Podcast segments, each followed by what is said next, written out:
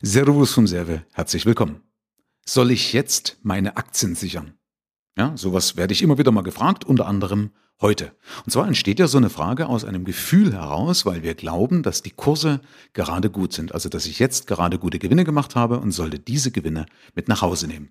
Ja, macht ja auch Sinn oder fühlt sich zumindest gut an, weil wir wollen ja unser Vermögen schützen vor Verlusten. Und solange ich das aber ja nur in Aktien drin habe an der Börse beispielsweise, sind das ja nur sogenannte Buchgewinne. Ja, also Buchgewinne heißt ja, dass es sieht zwar auf dem Papier erstmal gut aus, aber heißt ja nicht, solange ich das nicht verkaufe, dass es dann auch tatsächlich für mich gut ausschaut. Ne? Genauso ist es übrigens auch bei Buchverlusten. Also wenn irgendwo ein Minus dasteht und ich das aber nicht zu Geld mache, dann sind es erstmal nur sogenannte Buchverluste.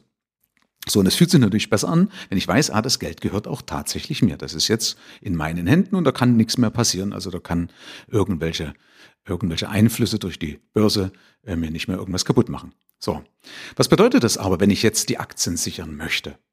Das bedeutet doch, dass ich jetzt das Geld, also die Anteile verkaufe, meine Aktien verkaufe und zum Beispiel aufs Girokonto auszahle.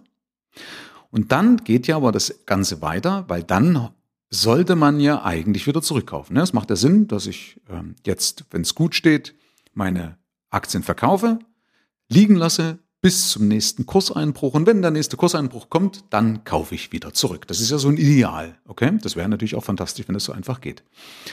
Aber das ist ja doch so ein Stück weit hoffen. Ja, wann ist es denn tief? Weil dazu müssten wir ja wissen, wann die Kurse hoch sind, also wann die Börse gerade hoch ist also wann es sich lohnt zu verkaufen und wann sie tief ist, also wann es, äh, wann es sich lohnt, wieder nachzukaufen. Wann wissen wir das aber, wann die Kurse hoch oder wann sie tief sind? Das wissen wir erst im Nachhinein. Einverstanden? Also jetzt wissen wir nicht, ob der Kurs morgen besser oder schlechter ist. Also wissen wir immer erst im Nachhinein, wenn wir rückblickend auf die Börse zurückblicken, sagen, das wäre ein guter Zeitpunkt gewesen zum Kaufen oder das wäre ein guter Zeitpunkt gewesen, um nachzukaufen. Und dann passiert nämlich auch Folgendes, also übrigens dadurch, dass wir das ja nicht wissen, ist es ja doch immer in einer gewissen Weise ein Glücksspiel, ja.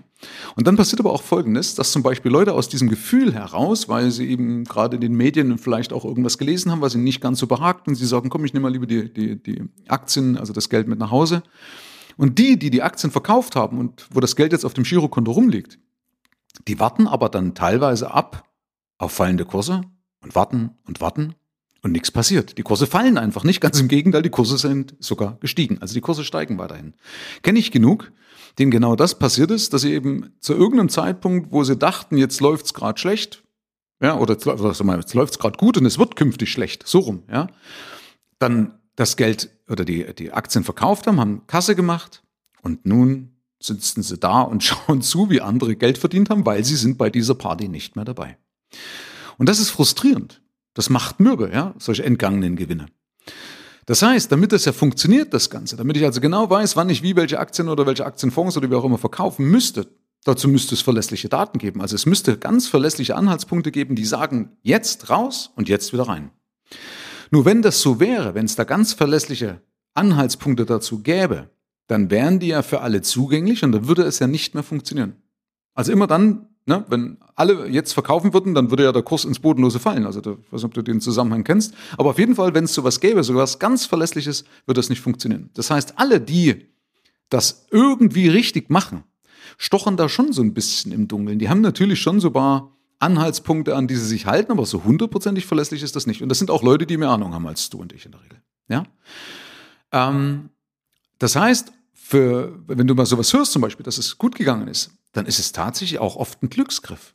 Also bei Privatanlegern ist es oft ein Glücksgriff. Übrigens auch bei professionellen Anlegern. Ich habe mal ein Buch gelesen, eine Studie, da sagen die professionellen Anleger, wenn wir mit 40 Prozent, also 30 bis 40 Prozent von unseren äh, Ideen, also von den, von den Erwartungen an die Börse richtig liegen, dann sind wir schon richtig gute Investoren. Also die Masse liegt immer falsch. Ja, und trotzdem kann man übrigens Gewinne, gute Gewinne machen, so ist es jetzt nicht. Ja, aber um das eben darzustellen, wann raus und wann rein, liegt die Masse immer wieder falsch. Ja. Oder es gibt auch ähm, so falsche Hilfsmittel, also so fa falsche Anhaltspunkte, ähm, wie zum Beispiel eine 200-Tage-Linie, die schon widerlegt wurde. Also es gab Langzeitstudien, ne, die geschaut haben, Mensch, was wäre denn gewesen, wenn du das gemacht hättest und wenn du das gemacht hättest? Und die haben belegt, dass es besser gewesen wäre, nichts zu machen. Also einfach kaufen und halten. Ja, also besser als zum Beispiel mit dieser 200-Tage-Linie zu arbeiten. Ähm, Das heißt als Zusammenfassung, dass das Markttiming überschätzt wird. Also Markttiming ist ja die Fähigkeit, zu günstigen Kursen rauszugehen, also oder zu günstigen Kursen zu kaufen und wenn es teuer ist, zu verkaufen. Ja, das ist ja Markttiming. Ja, also um genau zu erkennen, Mensch, jetzt ist hoch, jetzt ist tief und so weiter und jetzt gehe ich raus und rein. Dieses Markttiming wird tatsächlich überschätzt. Das ist nicht nur stressig, das kann auch zu Ärger und zu Frust führen, weil das eben falsch, weil du falsch getippt hast, sondern es ist auch stressig. Und wie kannst du das beheben? Und zwar die Ursache ist einfach, dass du, dass du dich nicht auf irgendwelche Werte konzentrierst, die eben so riskant sind, dass es gefährlich werden kann, dass du eben genau darauf reagieren musst oder dich stressen musst, sondern dass du einfach eine Vermögensverteilung hast, die dich nicht stresst. Also gute Anlagen, die du einfach laufen lassen kannst. Und ich kann dich auf jeden Fall auch beruhigen. Es liegt nämlich viel weniger daran, wie du dein Geld anlegst. Also worin du investierst, ob Aktien, Aktienfonds oder sonst irgendwas. Warum? Das beste Indiz dafür ist, dass unsere Eltern oder unsere Großeltern, also die, die zu Wohlstand gekommen sind, die sind nämlich mit ganz langweiligen Produkten zu Vermögen gekommen. Ja, das heißt nicht, dass man das jetzt, also ist natürlich auch gut, wenn du das mit guten Produkten schaffst, dann geht's noch schneller. Aber warum haben es denn unsere Eltern mit langweiligen Produkten geschafft?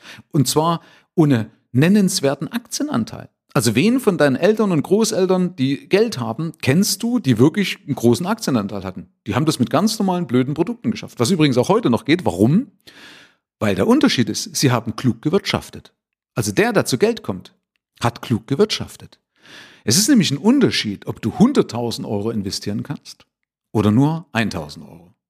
Ja, wenn du beispielsweise ähm, nur 1.000 Euro hast und versuchst, das über irgendwelche dubiosen Anlagen auf 100.000 zu kriegen, ist doch viel schwerer, als wenn du durch vernünftiges Wirtschaften gleich 100.000 Euro äh, investieren kannst und hast dann natürlich nochmal einen guten Ertrag, das ist natürlich nochmal ein Hebel, aber es darf halt nicht zu Stress führen. Und das geht auch ganz einfach. Eben mit kaufen, wenn man das Richtige kauft und halten lässt. Also nochmal Fazit. Markttiming wird absolut überschätzt und konzentriere dich lieber darauf, dass mehr Geld bei dir bleibt, dass du ein System hast, das ist nämlich der Punkt, was ich Anfang gesagt habe. Die meisten Leute sagen ja aus dem Gefühl heraus, ich glaube, die Kurse sind gerade gut.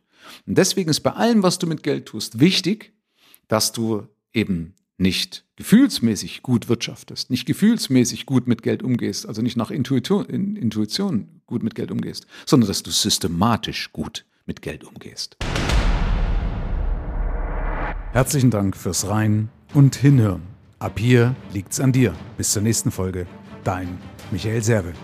Schau auch gerne mal auf meiner Seite michael-serve.de vorbei. Ich freue mich, wenn du vorbeischaust.